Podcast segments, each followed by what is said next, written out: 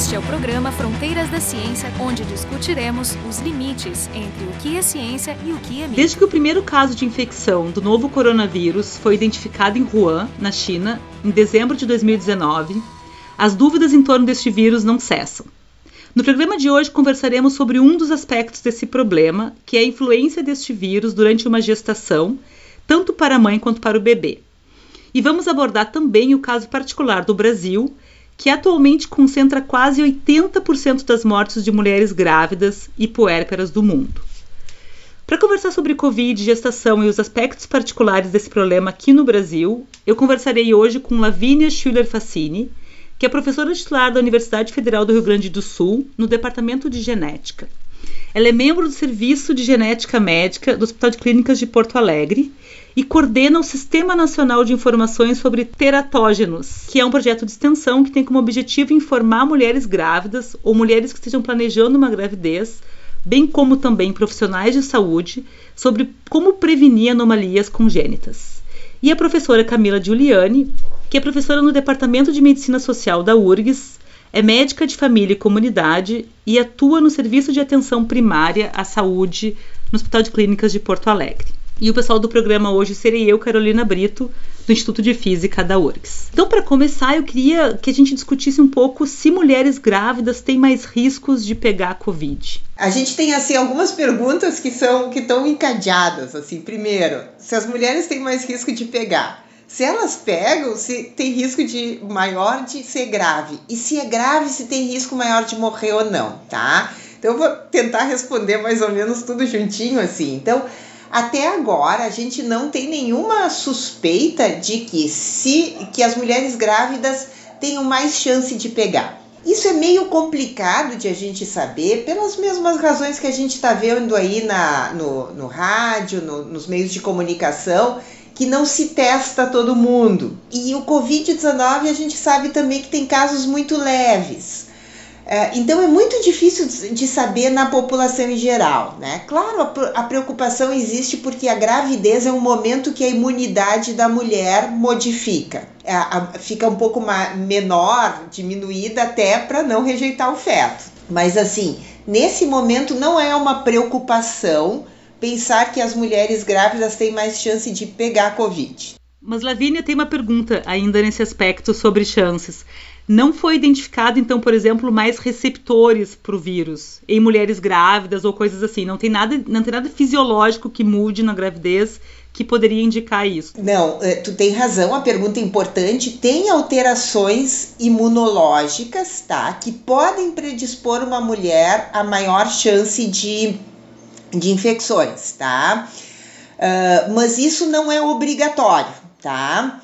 Então, uh, realmente existem variações, mas a gente ainda não tem evidência que isso na prática para o Covid, tá? Signifique realmente um fator de risco maior. Mas é verdade que a gestação costuma ser um momento imunologicamente especial, por assim dizer. Bom, aí então a outra questão, né, que era aquela que estava encadeada assim na, na nossa sequência, é se ela é contaminada, né? Se ela pega, se ela tem risco de ficar com a doença mais grave. E para isso a gente é, também não tem um alarme, mas também não tem certeza, tá? Deixa eu explicar. Como a maior parte das pessoas que está ouvindo esse programa também já, já deve estar tá sabendo, né? Então, que a gravidade da doença Covid-19 está relacionada com o que a gente chama de comorbidades, ou seja, existência de outras doenças ou fatores de risco. E alguns deles, então, esses sim predispõem tanto mulheres não grávidas como grávidas, tá? É, e aí a gente salienta especialmente alguns que é obesidade, e eh, diabetes. Diabetes é uma situação que existe uma diabetes que é uma diabetes da população, mas existe uma diabetes gestacional também. E se chama gestacional porque ela é desencadeada muitas vezes por processos fisiológicos da gravidez e ela só está presente durante a gravidez.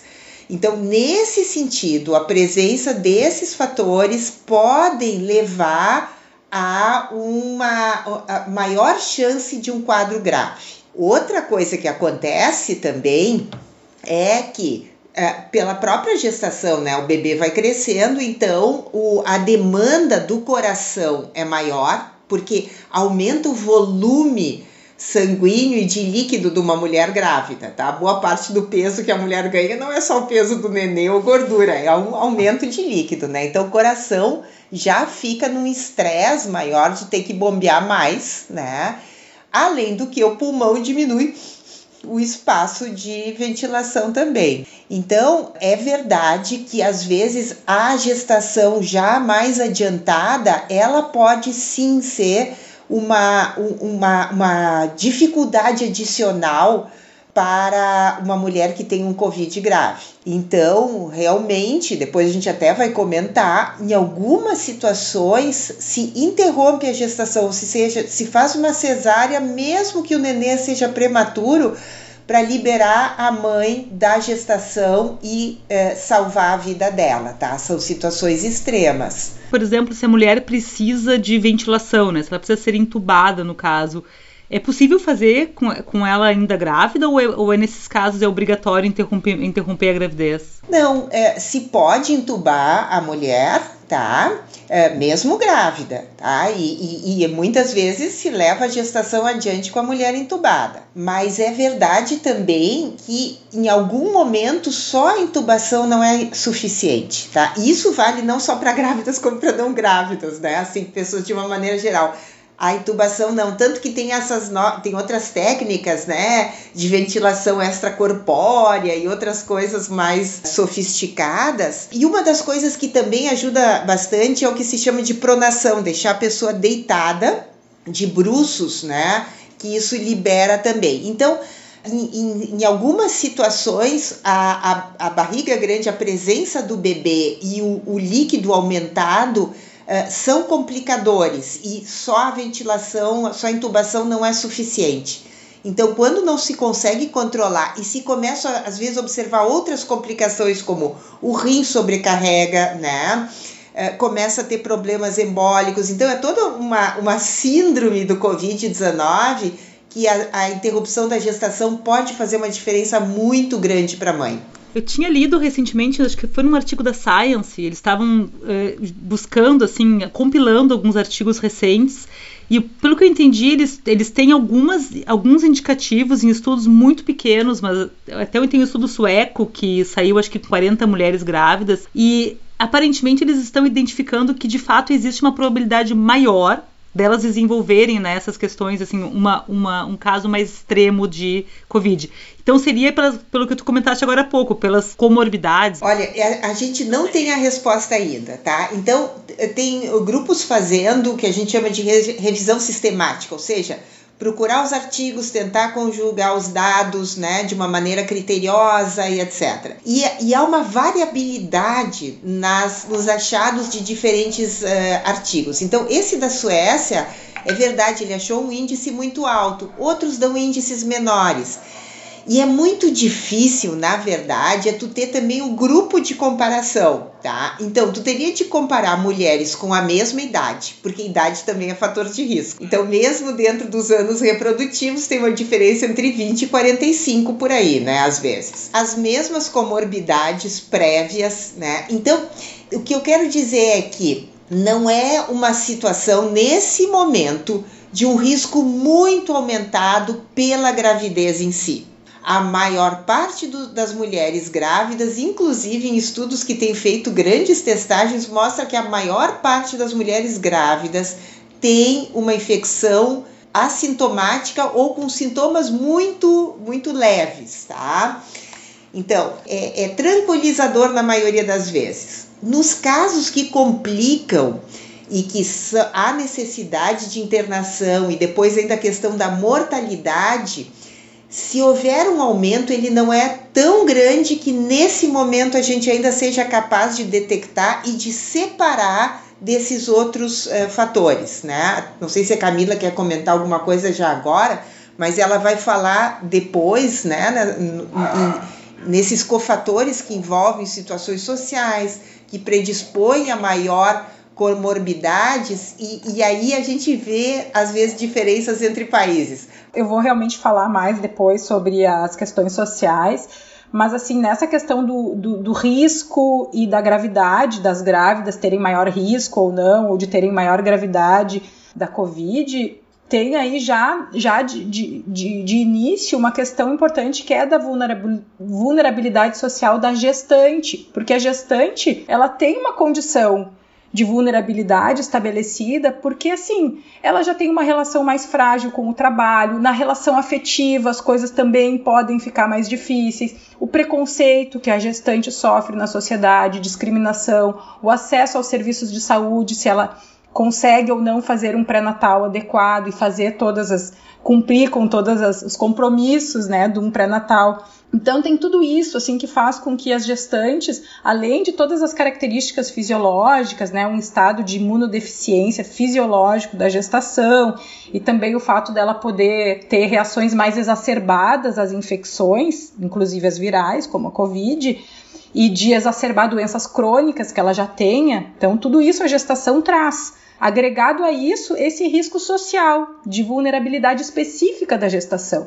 Então, tudo isso faz com que a gestante, por mais que não tenha essa definição, que ela, a Lavínia falou agora, né, não existe essa definição, mas a gente sabe que a gestação, a mulher gestante, tem uma condição de vulnerabilidade de uma forma geral, né? Tanto questões fisiológicas como questões uh, sociais. É, a Camila tocou num ponto super importante, ainda mais por essa situação de excepcionalidade que a gente está vivendo. Agora eu fiquei pensando, a, a, a, Camila tocou nesse ponto, né, da, da dificuldade da, da, da grávida em si, e mais nessa realidade, às vezes até do acesso à saúde, às vezes pelo medo de se contaminar, uh, faz uh, um, um pré-natal uh, com maior dificuldade, enfim, realmente é uma situação que a gente talvez algumas coisas a gente só vai conseguir medir daqui a algum tempo mesmo, né? Parece que várias pessoas não querem ir ao hospital em função do medo de pegar o Covid. Então, talvez isso também tenha uma influência na, na, no pré-natal, né? No desenvolvimento da gravidez.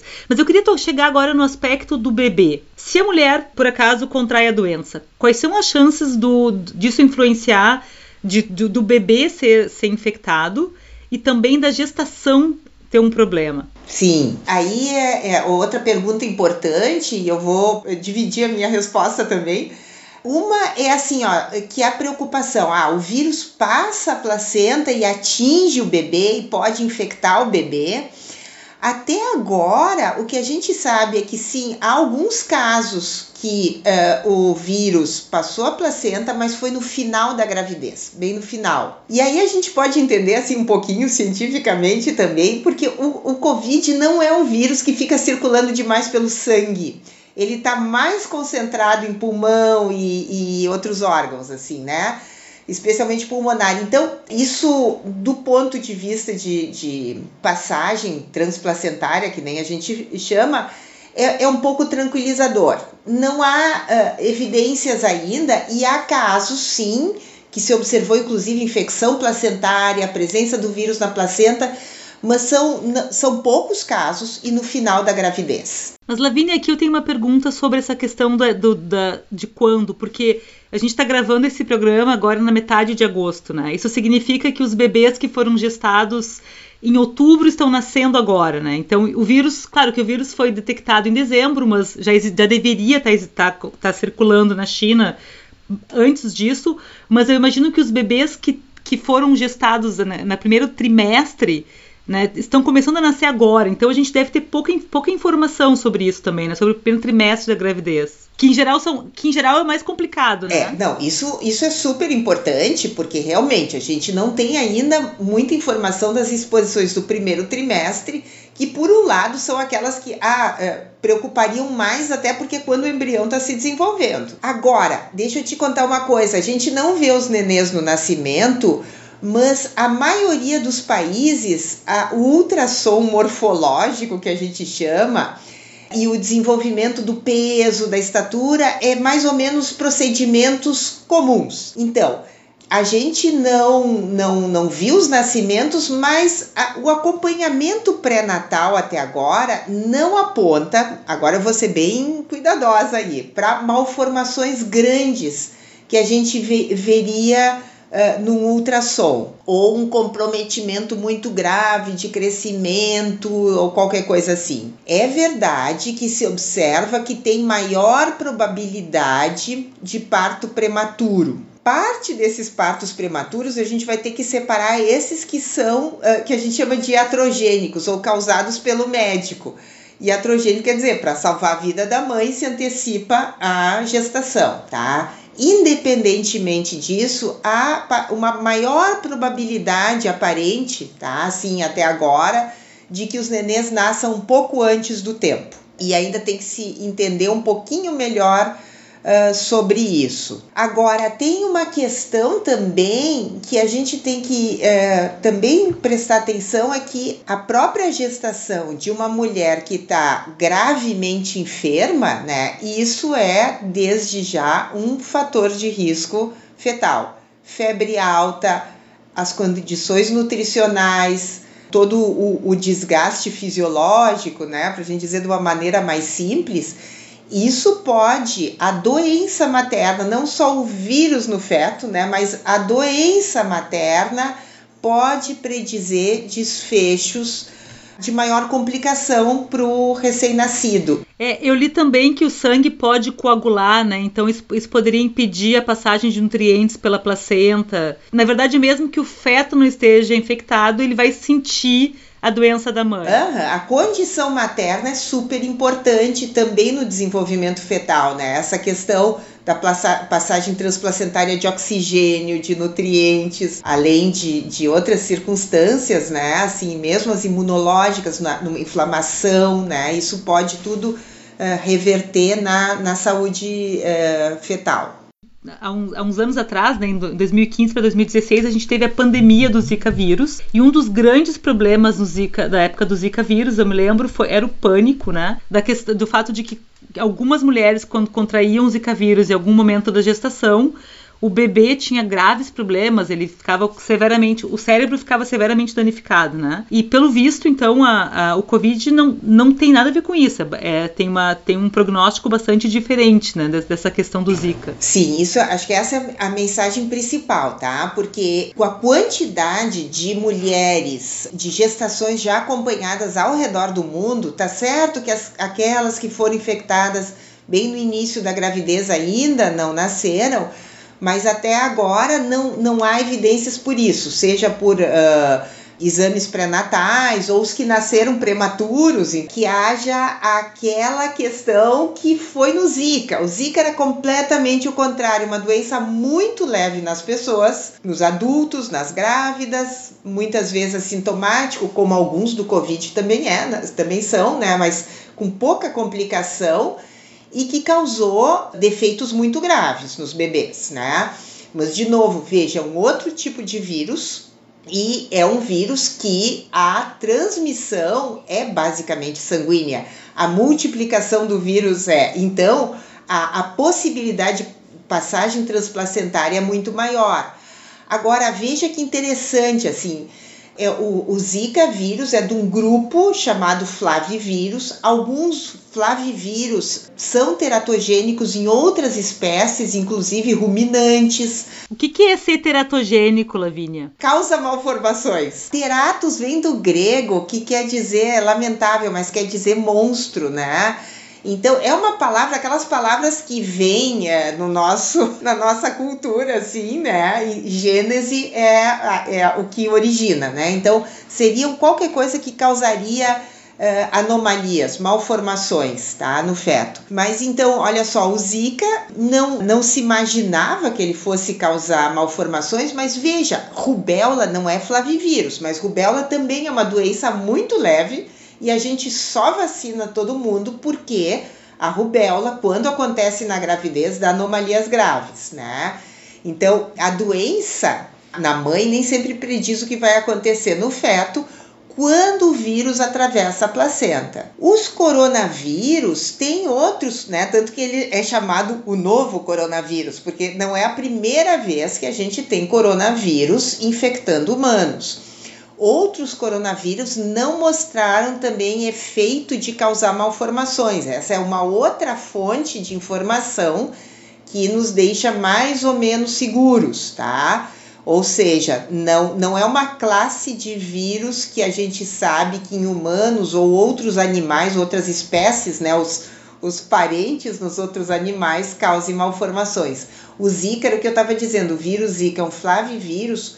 Outros flavivírus tinha se observado já que poderiam causar malformações em sistema nervoso central, tanto em humanos, mas especialmente em, em outros animais não só o Zika, mas outros flavivírus. Então, não, já era uma situação de um certo alerta, né? Ótimo. Se o bebê, por acaso, contrair o vírus, ele não, que se sabe até agora, é que ele não terá graves Exatamente. Cada dia que passa é de maior tranquilidade, né? Então, mesmo se for, se houverem casos, uh, não vai ser uma epidemia de malformação que nem a gente viu com Zika porque, veja, a Zika foi exatamente há cinco anos atrás, tá? Então, o que, que acontece nesse momento que tem uma nova infecção? Há um alerta mundial para as mulheres grávidas. Então, as mulheres grávidas, isso que eu estou dizendo, elas estão sendo acompanhadas de uma maneira mais cuidadosa quanto a exames pré-natais de imagem,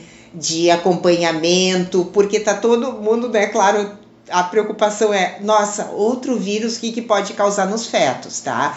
Tem vários estudos em andamento. A Camila e eu fazemos parte de um consórcio que está avaliando gestações ao redor do mundo, tá? Procurando chegar a 1.100 uh, eh, gestações. Tem vários consórcios e grupos trabalhando e malformação até agora nenhum desses grupos, nenhum pesquisador deu alerta ainda de alguma coisa diferente acontecendo, tá?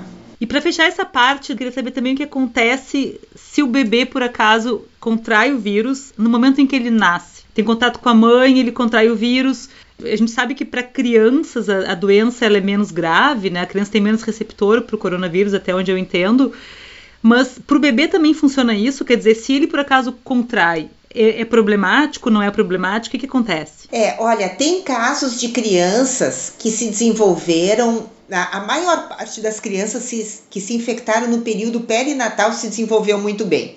Tem alguns casos, sim, de recém-nascidos que nasceram com infecções graves, alguns com uh, Covid-19 confirmado, e, e, alguns desses com Covid-19 que foram para UTI se recuperaram depois de uma semana ou mais. Mas tem caso também de alguns que, que faleceram, mas não é não é uma situação assim de grande desespero. Inclusive, uh, depois acho que talvez a, a Camila fale melhor, né? Que é mais a área dela, mas assim a conduta atual, a orientação atual que uma mulher que tenha Covid no período periparto deve continuar amamentando, deve e pode com os, de, os devidos cuidados. Então, não é aquela coisa que ah, tem que manter separado lá longe, uh, não, não amamenta, não, a, a, a amamentação é, é indicada, inclusive, de ser continuada mesmo a mãe tendo sintomas e diagnóstico de Covid no período perinatal.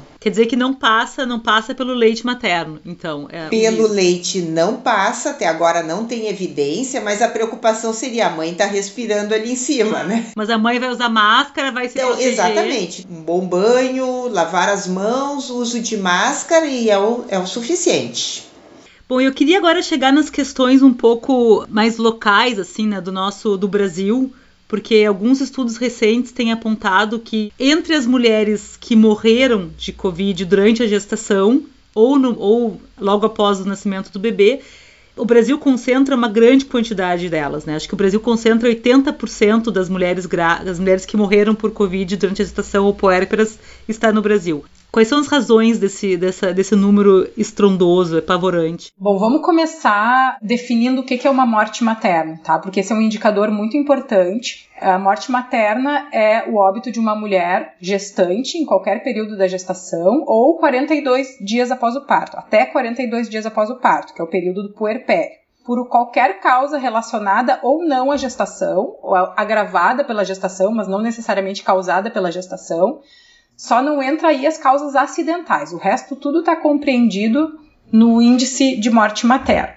Uma questão que é muito importante é que esse é um indicador tão importante que ele é considerado um indicador de qualidade de saúde oferecida num país. Então é um indicador usado no mundo inteiro para ver como é que anda um país em termos de saúde e também em termos de questões sociais.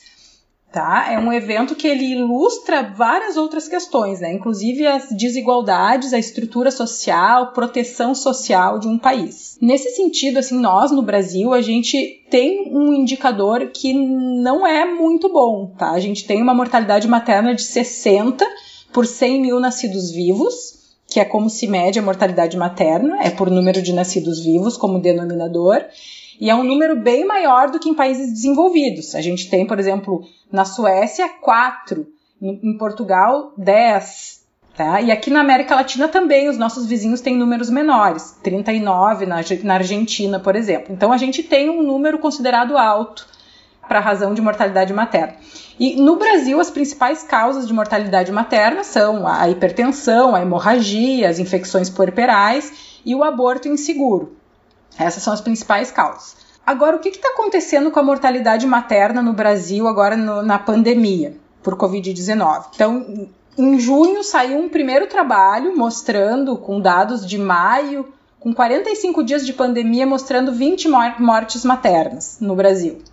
Bom, 20 mortes maternas parece pouco, mas é o maior número de mortes maternas em todo o mundo, em qualquer país. Então chamou muito atenção no contexto internacional. E já nesse início, com esses primeiros casos, já se identificava um grande número de casos no Nordeste, tá? Nas, na, na região Nordeste, e a presença de comorbidades, que são doenças associadas, hipertensão, diabetes, obesidade, asma, doenças crônicas em geral. Então isso naquele início já se identificou. E depois, né, os estudos subsequentes foram mostrando, já em julho, um mês depois desse primeiro estudo, já tinha 124 mortes maternas, o número mais alto do mundo, e aí já tendo um impacto sobre a razão de mortalidade materna do Brasil como um todo. Então, já representando 10% da mortalidade materna do Brasil por qualquer outra causa. Então, aí tu, já, a gente já tem um excesso, um incremento na mortalidade materna e fora isso, fora a questão da mortalidade materna, esse estudo também trouxe um grande número de casos de mulheres que entraram em síndrome respiratória aguda grave, que é uma, é, é uma manifestação grave do Covid que quase pode levar à morte, ou se não, pode levar a outras sequelas. Né? Então também não só a mortalidade materna, mas tem esses outros casos que também têm sido estudados. É, o Brasil tem uma quantidade de, de, de pessoas que têm, eh, por exemplo, obesidade, hipertensão, essas comorbidades que complicam no Covid. Nós já temos um número elevado de, de pessoas nessa categoria, mais que em outros países, que poderiam explicar, ajudar a explicar esse, esse quadro. Temos, temos, nós temos assim praticamente metade da nossa população, em geral, tá? a população em geral, tem alguma dessas comorbidades. E daí também tem uma, tem uma distribuição desigual na sociedade, que é assim, as pessoas mais vulneráveis, se tu pegar, por exemplo, um indicador como a escolaridade, tu vai ter o dobro ou o triplo de carga dessas comorbidades nas pessoas com menos escolaridade comparado às pessoas com mais escolaridade. Então, isso as pesquisas no Brasil, do, do Ministério da Saúde, do IBGE, mostram isso com muita clareza. Então a gente tem sim uma alta carga dessas comorbidades e isso não é diferente nas gestantes. Então aparecem as gestantes que acabam indo a óbito infectadas com Covid são aquelas, muitas delas, não todas,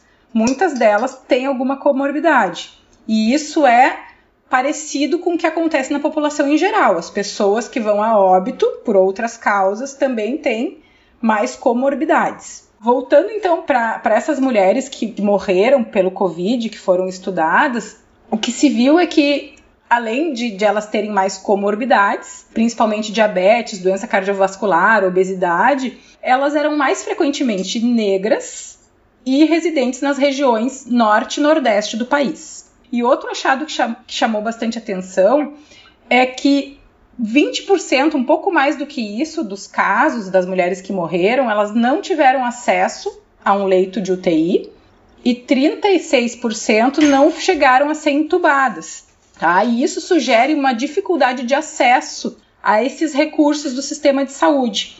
Essa conversa vai continuar num próximo programa, onde o nosso foco vai ser entender melhor por que o Brasil apresenta esse elevado número de mortes de mulheres gestantes e puérperas com Covid. Para essa conversa, nós convidamos Lavínia Schuller Facini, que é professora titular do Departamento de Genética da URGS, é membro do Serviço de Genética Médica do Hospital de Clínicas de Porto Alegre e coordena o Sistema Nacional sobre Teratógenos. E Camila Giuliani, que é professora no Departamento de Medicina Social da URGS, é médica de família e comunidade e atua no Serviço de Atenção Primária à Saúde do Hospital de Clínicas de Porto Alegre. O pessoal do programa fui eu, Carolina Brito, do Instituto de Física da URGS. O programa Fronteiras da Ciência é um projeto do Instituto de Física da URGS.